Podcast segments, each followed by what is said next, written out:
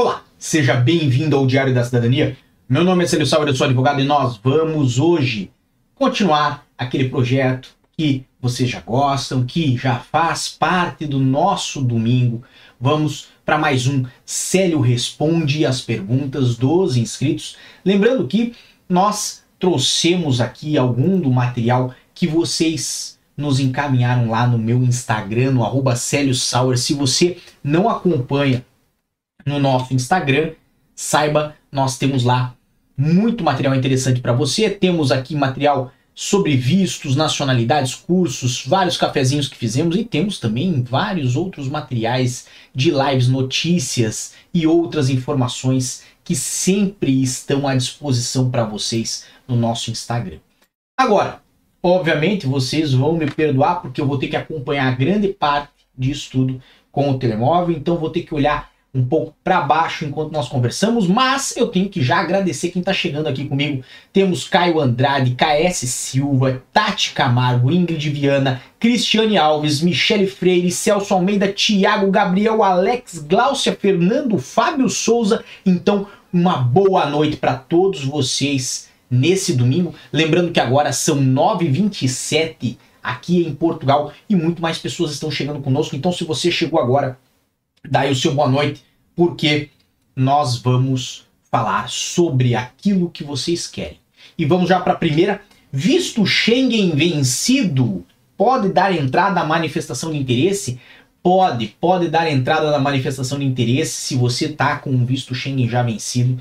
Por quê? Porque a manifestação de interesse é um dos poucos processos que permite a você se legalizar em Portugal, mesmo que a entrada tenha ocorrido de forma ilegal, mesmo que você já não esteja com permanência legal, então a manifestação de interesse ela tem essa uh, possibilidade tem essa previsão legal, ok? Se você não sabia disso, já deixa aí o seu joinha. Vamos lá.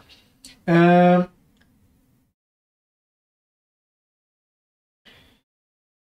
Meu neto nasceu em Portugal, mas ainda não conseguimos agendamento no CEF. Como agir? Bem, primeiro, veja se o seu neto não tem direito à nacionalidade portuguesa. Às vezes, muitas pessoas não percebem, vão ao CEF sempre, né, com aquela tendência de que nasceu aqui em Portugal. Ele vai precisar fazer um título de residência? Pode precisar fazer um título de residência, mas as regras atuais da nacionalidade portuguesa conferem a nacionalidade portuguesa a tantos casos de nascimento em Portugal que se o menor nasceu aqui tem mais chances dele ser considerado nacional português do que de não ser. Então veja, talvez o seu neto já tenha o direito à nacionalidade portuguesa e você não sabe ainda. Converse aí com o pai, com a mãe dele, veja essa situação, tá bom? Vamos lá. Agora dando entrada no visto estudante, será que o resultado sai em 20 dias? Eu imagino que você está falando aí de dar entrada no Brasil junto à VFS ou junto a um consulado para o visto de estudante aqui para Portugal. E obviamente eu entendo a preocupação para um prazo tão rápido e tão curto, porque muitas pessoas receberam somente agora a resposta das candidaturas e puderam fazer a matrícula somente agora. E as aulas já estão para começar, já estão logo ali em setembro então. Então essas pessoas estão preocupadas se vão ou não vão conseguir providenciar o visto em tão curto espaço de tempo. Tem uma notícia boa para você. Visto de estudante nessa época de agosto e setembro ganha prioridade de tratamento pelo CEF e pelos consulados. Então, você tem aí uma oportunidade que pode permitir você ter o visto estudante em menos tempo. Mas também tem que ter atenção ao fato de que o visto pode levar 60 dias para sair, mas também pode sair em 5 dias. Nunca se sabe. Essas histórias existem, inclusive, nós já tivemos aqui um vídeo sobre visto de estudante saindo em 5 dias nos consulados brasileiros. Então, preste atenção. O melhor que você pode fazer é de fato dar seguimento ao processo de visto e depois vir para Portugal continuar ou iniciar aí o curso que você tem por fazer, ok? Lembrando que a maior parte das universidades portuguesas já estão acostumadas com essa situação e entendem muito bem se você não chegar para o primeiro dia de aula ou para os dias seguintes, porque aguarda o seu visto ser deferido junto ao consulado. Eles até preferem que você venha com visto e venha legalmente. Temos muito mais pessoas chegando aqui conosco. Temos Fátima, Leandro, Éder, Everson, Daniel, uh, Alisson, Eduardo Queiroz, Douglas Pires Martins, Christian Amarante e muito mais pessoas. Então fico muito feliz que estão todos vocês aqui conosco. Lembre-se de mandar aí a sua questão no nosso chat, porque pode ser um dos assuntos que nós vamos tratar aqui hoje no nosso canal, tá bom? Vamos lá. Uh... O que é melhor para nós brasileiros, o visto da CPLP ou de procura de trabalho? São vistos diferentes e cada um com a sua própria ideia e com o seu próprio fundamento, ok? O visto da CPLP, ele é um visto que se adequa a mais casos. Se adequa ao caso de quem vem estudar, se adequa ao caso de quem vem é, fazer um tratamento médico, por exemplo, se adequa ao caso de quem vem iniciar um negócio em Portugal e também pode se adequar ao caso de quem está a trabalhar.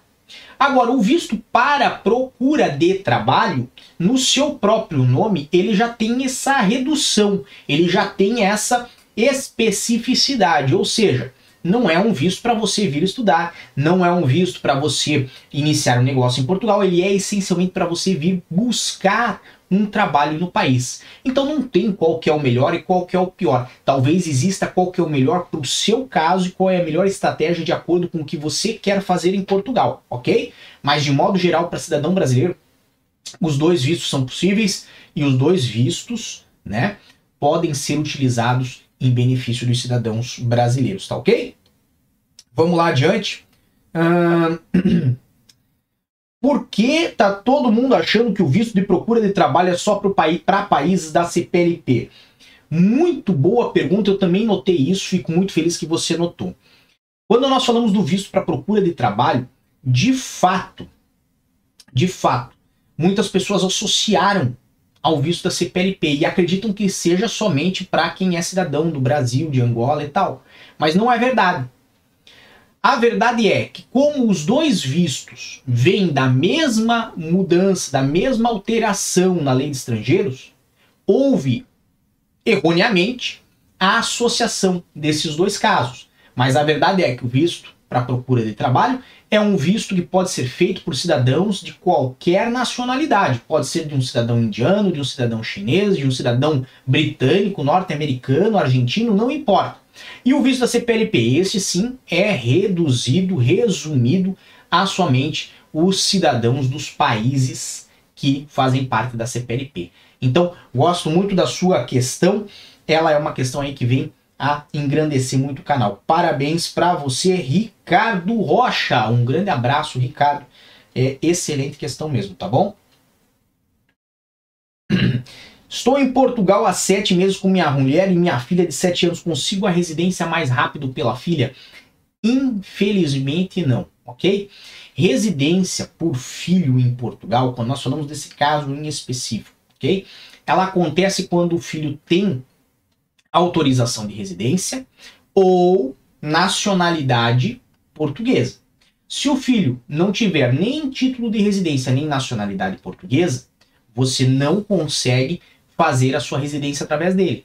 E para que o filho, vamos pegar aqui nesse seu caso, de 7 anos, tenha direito ao título de residência, temos aí apenas uma hipótese, talvez duas. Uma, ter nascido em Portugal, ok? Seria uma hipótese. E a outra, que já é de conhecimento de vocês, é o reagrupamento familiar. Ah, mas ele estudando em Portugal não pode fazer a residência? Olha, eu soube que se ele tiver a estudar em Portugal, ele pode fazer a residência. Calma, calma, preste atenção. Não são em todos os casos que se pode fazer a residência de filho que estuda em Portugal. A regra diz crianças que estejam no ensino secundário, ok? Então, aí ah, os jovens, os cidadãos estrangeiros que estão no ensino secundário têm esse direito, de fato. Agora, com 7 anos de idade, acho difícil que ali esteja e por isso, no seu caso, não se aplicaria, tá bem? Vamos mais adiante. Você crê em alguma mudança legislativa ou funcional face às manifestações de interesse? Muito boa pergunta também. Alteração legislativa, pelo menos num breve momento, eu não creio. Ok? Se nós formos ter alguma mudança legislativa na manifestação de interesse, certamente será algo para um futuro aí, para daqui a três anos, talvez dois anos, talvez mais do que isso, ok?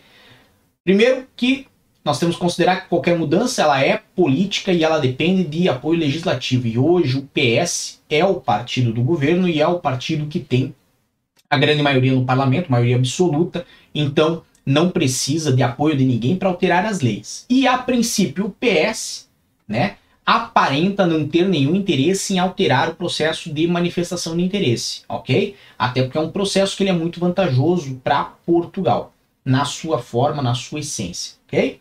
Não estou falando que o Portugal está incentivando as pessoas virem a fazer a manifestação de interesse. Não, não perceba isso, ok? Estou falando que é um processo vantajoso para Portugal. Por outros motivos. Uma hora a gente aborda isso.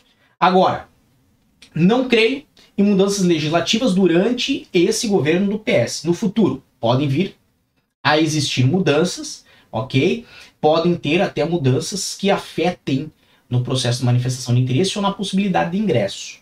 Agora, mudanças funcionais, e eu gostei muito da sua pergunta por causa disso, seria aí já na, no funcionamento da manifestação de interesse, seria já no dia a dia dela, na prática dela e fora da questão legislativa. E isso eu acredito que pode ter sim com essas alterações, uma vez que nós temos uma série de gargalos hoje no atendimento do CEF, nós temos uh, dificuldades do próprio órgão com o número de processos hoje existentes, então nós teríamos que ter aí talvez o dobro de funcionários e muito mais equipamentos e delegações para poder tratar disso tudo. E nós temos a criação de uma série de processos de vistos novos que vão facilitar o acesso e a entrada em Portugal para quem queira vir, ok? Nestes casos, essas pessoas vão ganhar uma certa prioridade, e nestes casos, essas pessoas vão ter acesso ao título de residência ao CEF antes de quem tem a manifestação de interesse. Então, se não aumentarem o número de funcionários, eu só vejo de uma forma que isto possa acontecer. Que é qual? É, de fato, né, algumas pessoas sofrerem prejuízo, nesse caso aqui, utilizando as suas palavras, né? O funcionamento da manifestação de interesse se tornar mais lento, tá bom? Torço para não acontecer. Vou ser muito franco consigo, não gostaria. Não acho que é agradável um processo de dois anos, quanto menos seria ainda um processo de três ou de quatro anos. Eu acho isso um absurdo, ok? Mas eu acredito que é possível, muito possível, tá bom? Então, vamos lá. Será que o visto de trabalho sai ao mesmo tempo se eu e o namorado pedir juntos? Pode sair, é uma possibilidade. Agora, pode também não sair, porque perceba, ninguém garante, nada garante, certo? Que os documentos de vocês vão ser avaliados ao mesmo tempo, certo? Nada garante que os documentos de vocês de ambos vão estar uh, corretos, e nada garante que não pode ter notificação em um processo e no outro não. Ok? Então, existe uma boa chance? Existe. Agora, não há como garantir. Por isso que é toda a cautela né, e toda a prudência ela é sempre necessária. Para viajar dentro da União Europeia, o passaporte pode estar próximo de vencer em um mês. Por favor, rapaz. Antes de organizar uma viagem, veja a data de vencimento do seu passaporte. Eu aconselho o teu passaporte, o seu passaporte, ter aí pelo menos três meses de validade, certo? Da data em que você for chegar no local em que você pretende chegar. Viajar com passaporte praticamente vencido ou por vencer não vale a pena, é um risco, tá? E você pode ter prejuízos com isso. Hum, terá que comprar passagem de volta mesmo com visto de procura de trabalho?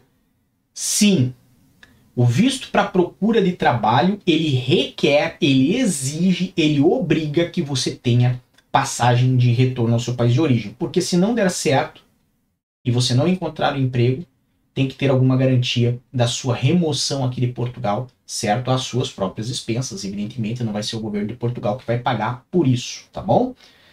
Que vou aproveitar aqui a sua pergunta e eu vou um pouquinho mais adiante. Vamos imaginar o nosso José. José vem a Portugal cheio da fé e da vontade em procurar um emprego. Ele vem com visto para procura de trabalho. Ele tem quatro meses para encontrar trabalho, mas José é chato. Meu Deus, José Olha, não tem um patrão que para na frente dele e quer contratar. Na primeira conversa já percebe que José para trabalho não serve. Porque José não quer nada que ele tenha que acordar cedo. Só depois das 10 da manhã em diante, ó, tem que ter a paradinha para almoço de umas duas horinhas, porque ele demora um pouquinho para fazer a digestão. É um cara que, assim, tem que fazer a cesta. Depois ele volta, mas trabalha mais ou menos. Mas às 5 da tarde ele também quer estar tá saindo embora, tá? E ó, final de semana não conta com ele, porque ele desliga o telefone na sexta-feira de tarde e só liga de novo depois das 10 da manhã na segunda, ok? José é uma pessoa muito difícil, porque não é todo trabalho que pega e quando pega o trabalho é para fazer exatamente aquilo que foi contratado para fazer, porque ele também não move uma palha fora disso. E ele já fala e já é franco patrão. Passa quatro meses, ninguém contrata. É culpa de Portugal? É culpa do governo? Não, é culpa de José. José nem se tivesse procurado emprego no bolsão de empregos com mais de mil ou duas mil ou vinte mil vagas, ele ia encontrar emprego, porque o problema é ele. Então, obviamente, alguém tem que pagar a passagem dele de volta, e obviamente, nada mais justo do que ele mesmo, certo?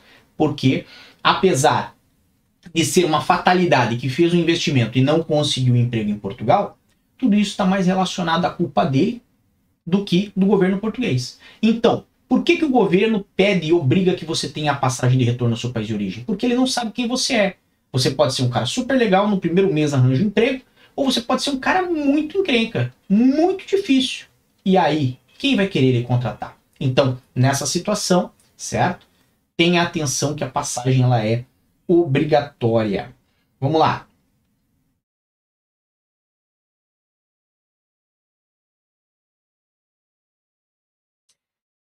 Com manifestação de interesse, pode-se trabalhar na França contratado por empresa portuguesa? Excelente pergunta.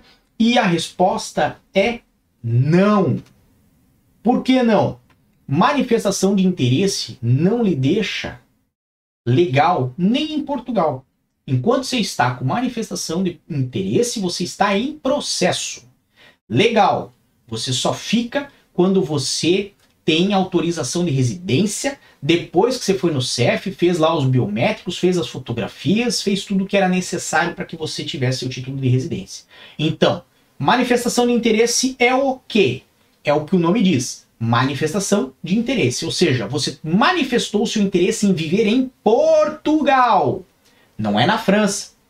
Então, mesmo que seja para a empresa portuguesa, a empresa portuguesa não é parte do território de Portugal. Então, embora seja uma empresa portuguesa e esteja lá na França, isso está completamente errado, irregular e cheio de problema para lidar para a cabeça. Então não vá trabalhar na França para a empresa portuguesa. Além de você estar tá recebendo muito provavelmente menos direitos do que receberia se tudo tivesse correto e você estivesse trabalhando e com autorização de residência na França para lá trabalhar, ok? Você pode estar tá no risco aí de amanhã se incomodar no seu processo no CEF. Por quê? Porque se você não estava legal nem para estar tá aqui em Portugal, você ainda está esperando, você está em processo, ok?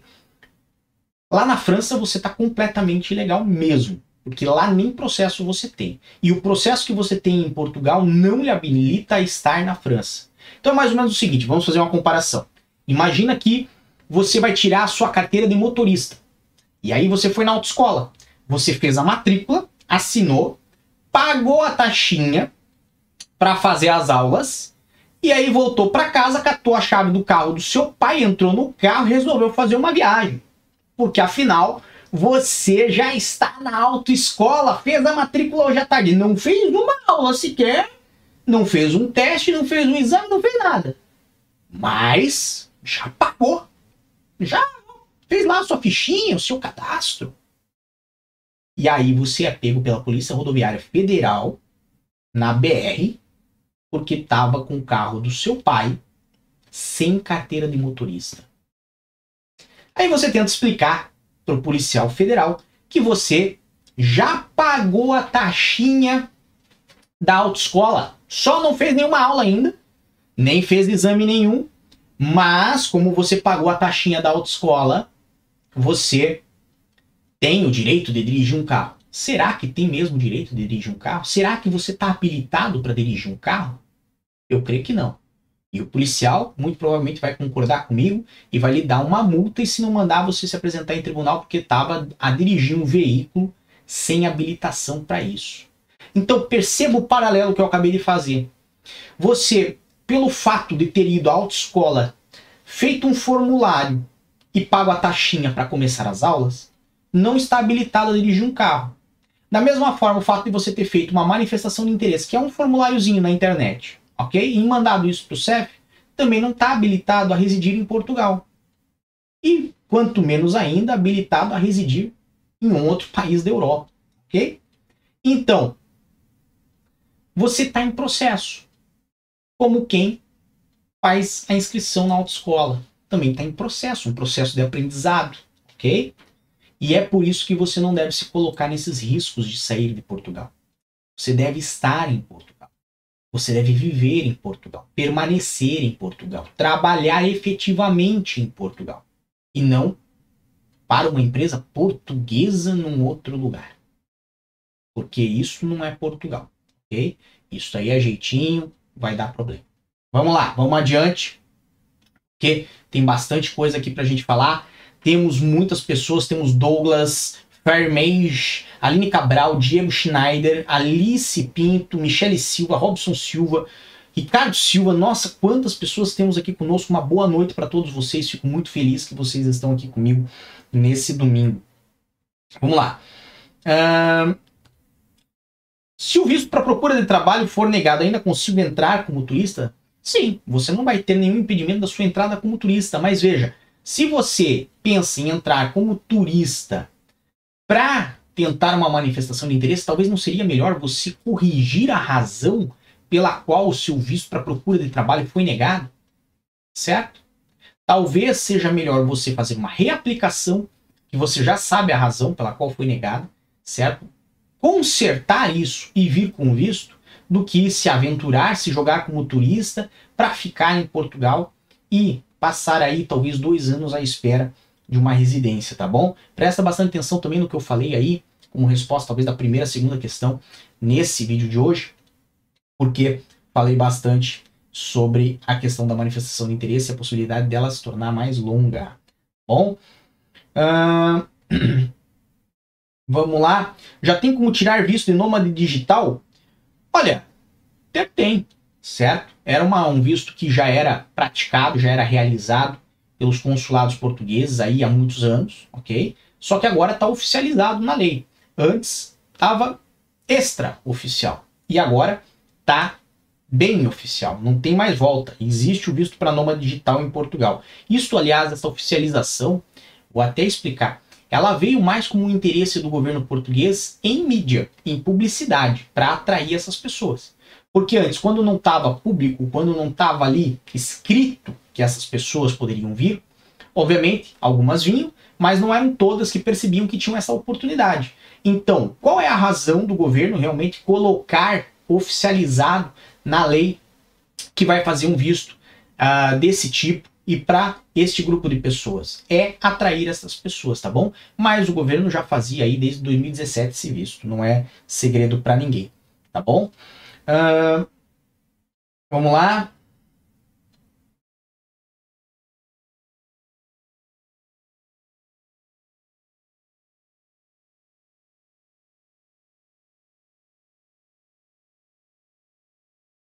Ui, rapaz, rapaz, eu tenho que te salvar. Minha namorada é portuguesa e quer casar. Com quanto tempo posso pedir a cidadania? Jovem, sua liberdade vale muito mais do que isso. Não entra nisso de casamento, isso é que nem piscina fria. Fica todo mundo que é casado, inclusive eu, sou casado, falou: ah, casa, casa, casa é bom. Depois que você entra, você tá todo ferrado, tá todo incomodado, certo? Só que daí a única diversão que você tem é fazer o quê? É procurar outros solteiros, outras pessoas que estão felizes na vida e falar assim, ó, casa, casa, casa, que é bom.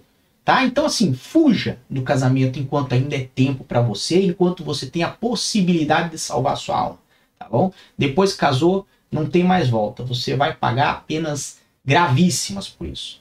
Mas, Leandro, fora a nossa brincadeira aqui, se você tá feliz em casar e tem esse interesse, tem, né, sente dentro de você que é o que você pretende, é o que vocês uh, necessitam, ou melhor, o que vocês querem construir juntos, porque o casamento é mais sonhar junto do que efetivamente dormir junto, tá? Você vai perceber que você precisa estar casado com uma pessoa que queira sonhar com você e queira construir esses sonhos com você. Se você chegou a essa conclusão e ela também chegou à conclusão de que um foi feito para o outro e vocês têm essa pretensão, têm esse objetivo, ok? Uh, casa. E você pode vir a ter direito à nacionalidade portuguesa após uh, pelo menos três anos de casamento. Se você estiver vivendo em Portugal, vão contar três anos. Se vocês tiverem filhos dessa união, desse casamento, vão contar três anos. Se não, certo? Pode ser necessário cumprir cinco anos de casamento para daí poder dar entrada na nacionalidade portuguesa, tá bom? E bem, parabenizo, né? Felicidades pro casal, torço que tudo dê certo para vocês, tá bom? Fora a brincadeira, eu acho que a melhor coisa que eu fiz na minha vida foi casar.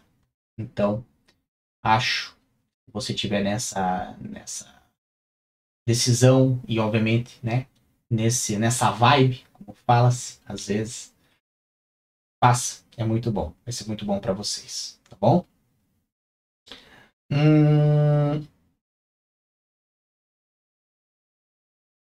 Tem previsão de abertura de vagas para reagrupamento familiar Pô, mas hoje vocês querem me massacrar com as perguntas de vocês, porque isso aqui não é pergunta que se faça, tá? É uma pergunta que ela é injusta, porque a gente não tem como saber quando é que vai ser aberta a vaga para reagrupamento familiar, tá bom? Eu gostaria de saber, se eu soubesse seria ótimo uh, e compartilharia com vocês, mas não sei. Eu posso lhe dizer o que eu acredito e talvez a sua pergunta não teria me massacrado se você perguntasse no que eu acredito. Eu acredito que em breve vamos ter aberturas de vagas, certo? Pode ser que seja amanhã de manhã, já nessa segunda-feira. Pode ser que seja no decorrer de uh, uma semana ou de um mês, certo? Mas como as vagas para reagrupamento familiar elas acabaram em maio de 2022, ou seja, há mais ou menos três meses atrás, nós estamos muito próximos da data em que teremos aí um novo, uma nova abertura de vagas, tá? Agora, isso é periódico, o CEF é quem organiza isso, o CEF é quem decide quando é que essas vagas vão ser uh, de fato né, disponibilizadas e ele disponibiliza conforme também a condição dele, tá? Então, assim, Acredito que em breve nós vamos ter vagas. Não posso garantir para você quando é que vai ser. Onde dar entrada no visto para procurar trabalho? Show de bola essa pergunta. Bem, quando nós falamos do visto para procurar trabalho, ele será possível de se pedir na VFS ou nos consulados no seu país de origem ou no país em que tem a residência legal ok? Então vamos dizer que nós temos aí uma pessoa que viva no Brasil, em São Paulo, ela vai fazer junto à VFS no Brasil, em São Paulo. Se nós temos uma outra pessoa que ela tem a, residência legal na Irlanda, ela pode fazer o pedido na Irlanda? Sim, pode fazer o pedido na Irlanda junto ao consulado de Portugal na Irlanda, tá bem? Vamos lá. O que mais que nós temos aqui? já pode ser solicitado o visto para procurar trabalho? Ainda não. Por quê? Embora nós tivemos aí a publicação da lei número 18 de 2022, que veio a fazer alteração em diversas leis aqui em Portugal, dentre elas a lei de estrangeiros, ok? A lei de estrangeiros foi republicada através da lei número 18, certo? E Ainda há institutos que foram colocados dentro da lei de estrangeiros, né, nesta republicação, e não estão disponíveis para ingresso. Dentre eles, o visto para procura de trabalho. Acreditamos que em breve, talvez aí até o final de setembro, dia 26 de setembro, 27 de setembro, até 1 de outubro, nós vamos ter uh, informações e mais notícias sobre o visto para procura de trabalho, como, né, é, que poderá ser iniciado o pedido e mais importante, quando, em que data poderá ser iniciado o pedido. Acredito eu que já para o próximo mês aí de outubro, não estou falando agora, setembro, que já estamos muito próximos, mas no próximo mês agora de outubro nós já vamos ter a possibilidade de ingressar com esse pedido. Mas, de novo, isso aí vai depender da vontade de trabalhar do governo português e da vontade do governo português de antecipar essa situação. Vamos mais adiante.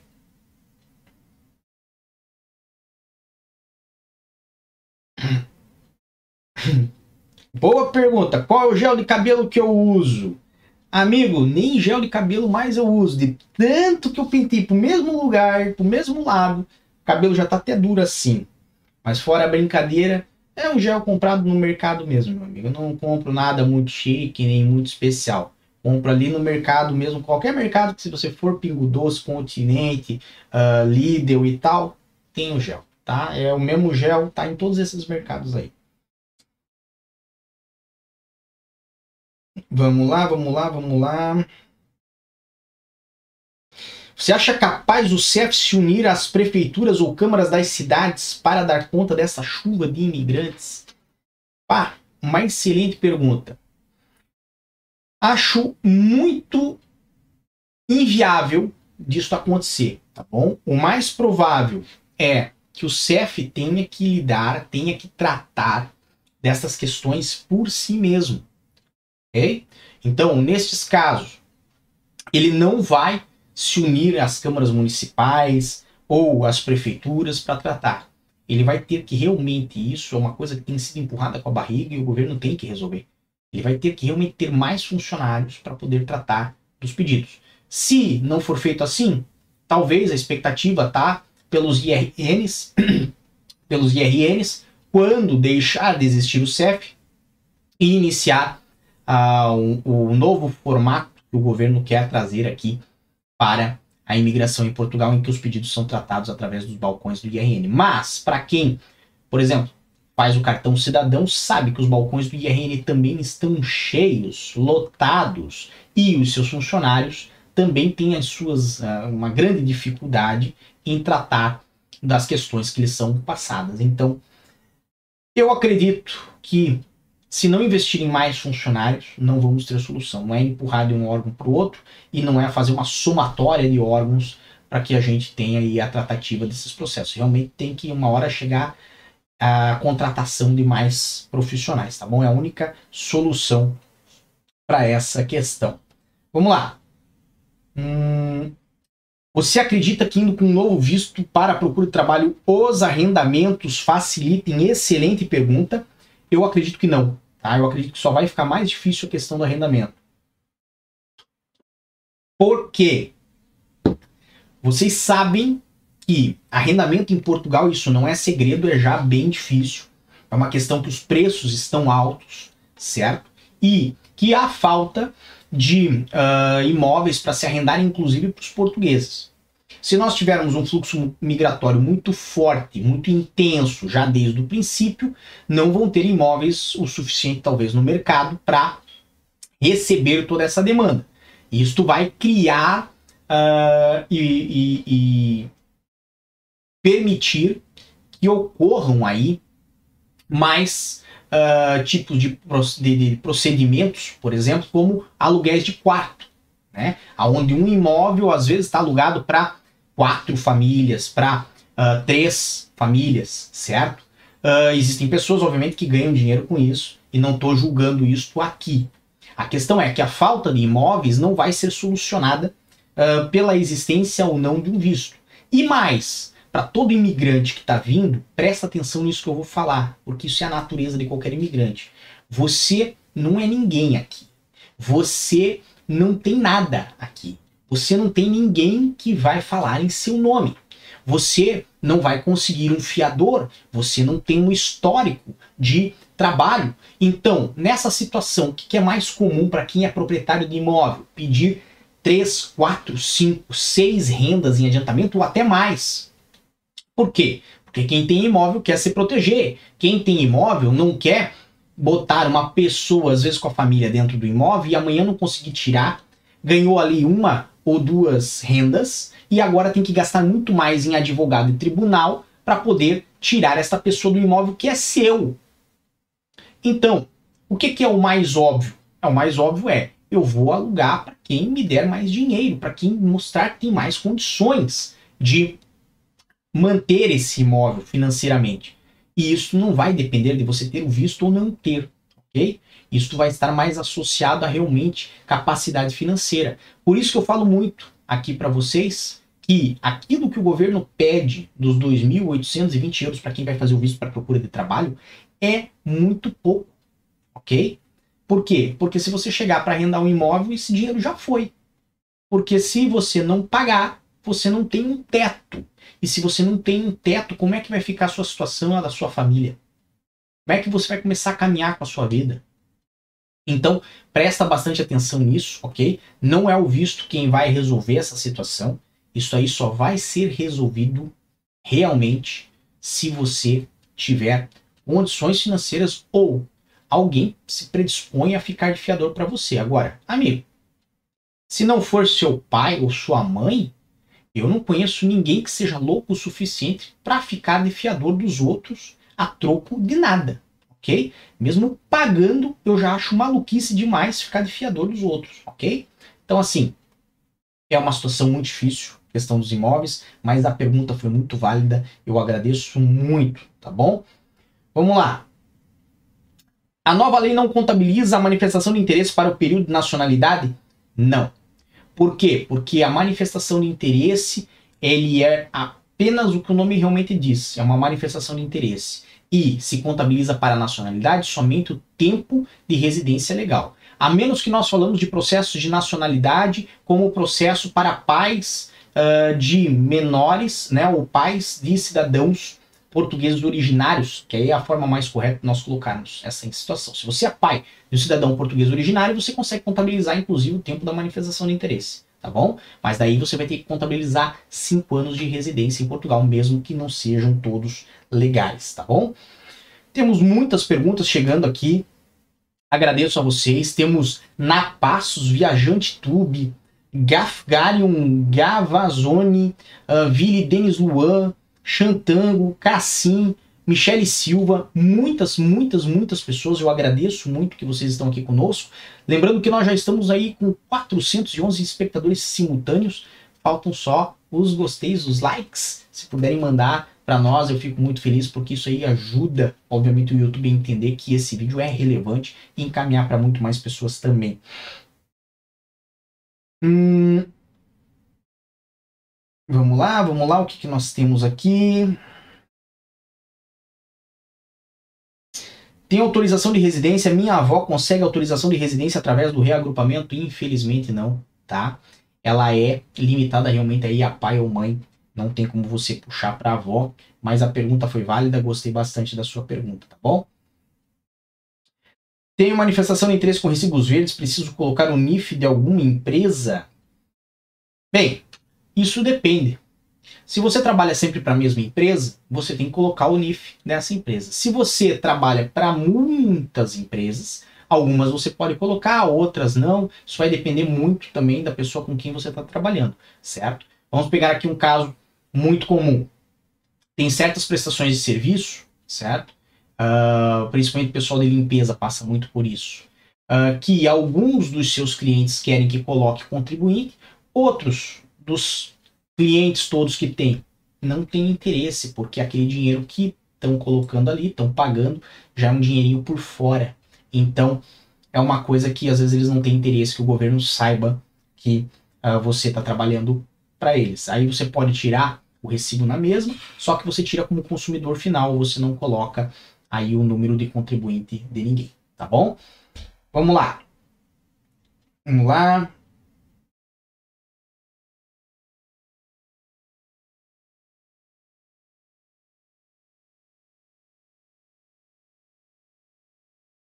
Estamos chegando ao final. Vamos pegar então mais uma aqui do nosso chat.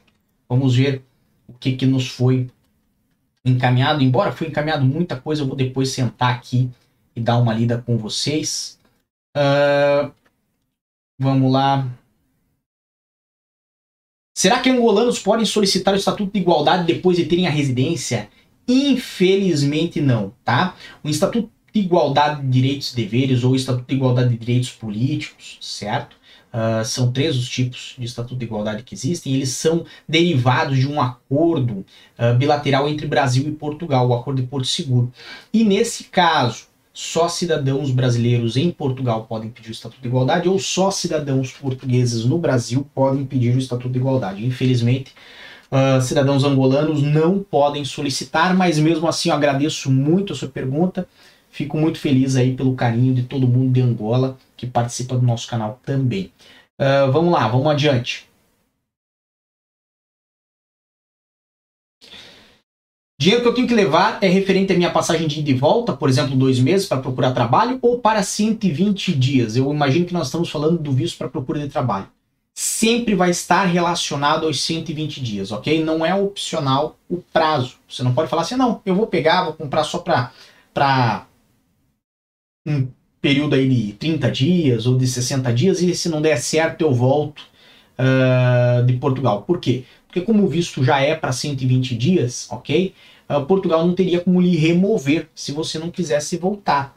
Então, para evitar tudo isso, existem regras bem rígidas e específicas para esse tipo de visto. E no caso, vai ter que se comprovar realmente aí os 120 dias, tá bom? Vamos lá. O que mais que temos?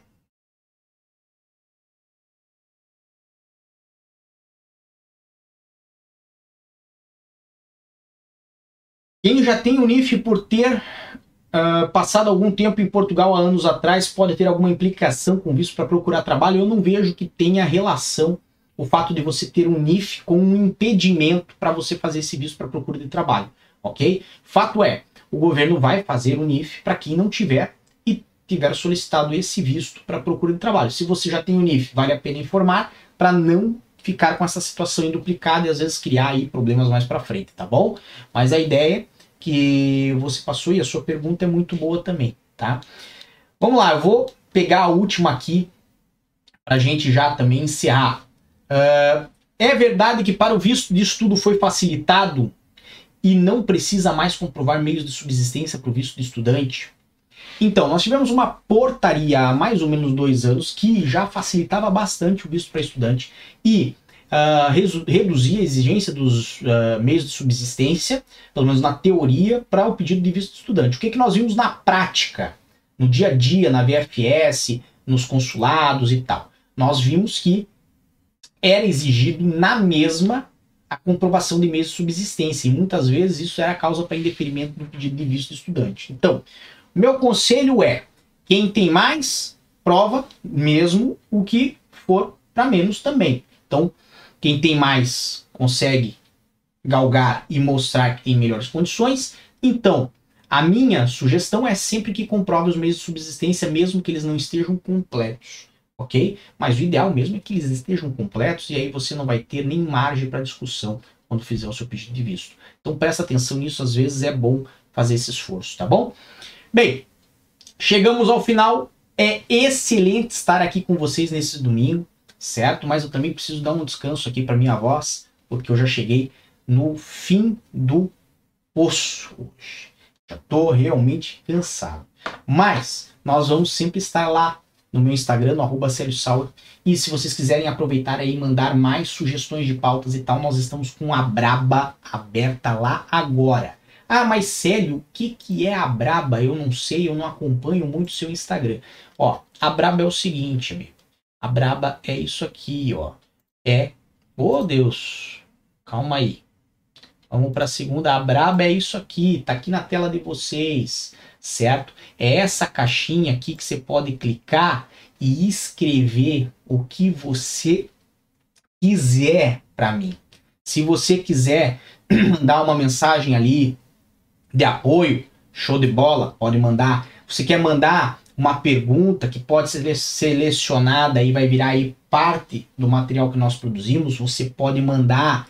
Ou você quer me xingar, pode ir lá me xingar, não tem problema não, tá bom? É lá no arroba Célio Sauer. De qualquer forma, a gente sempre tenta trazer aqui o um material para vocês. Se vocês gostam desse material aqui com respostas e onde nós conversamos com vocês no chat e tudo mais, certo? Coloca aí o hashtag gostei, que eu vou ficar muito feliz, ou então mete o dedo no like, porque isso já é um bom sinal para mim também, tá bom? Um grande abraço a todos, muita força e boa sorte. Por enquanto é só. E tchau. O que você acaba de assistir tem caráter educativo e informativo. Compõe-se de uma avaliação genérica e simplificada. Agora, se você quer saber de fato como as coisas são, você vai ter que ler.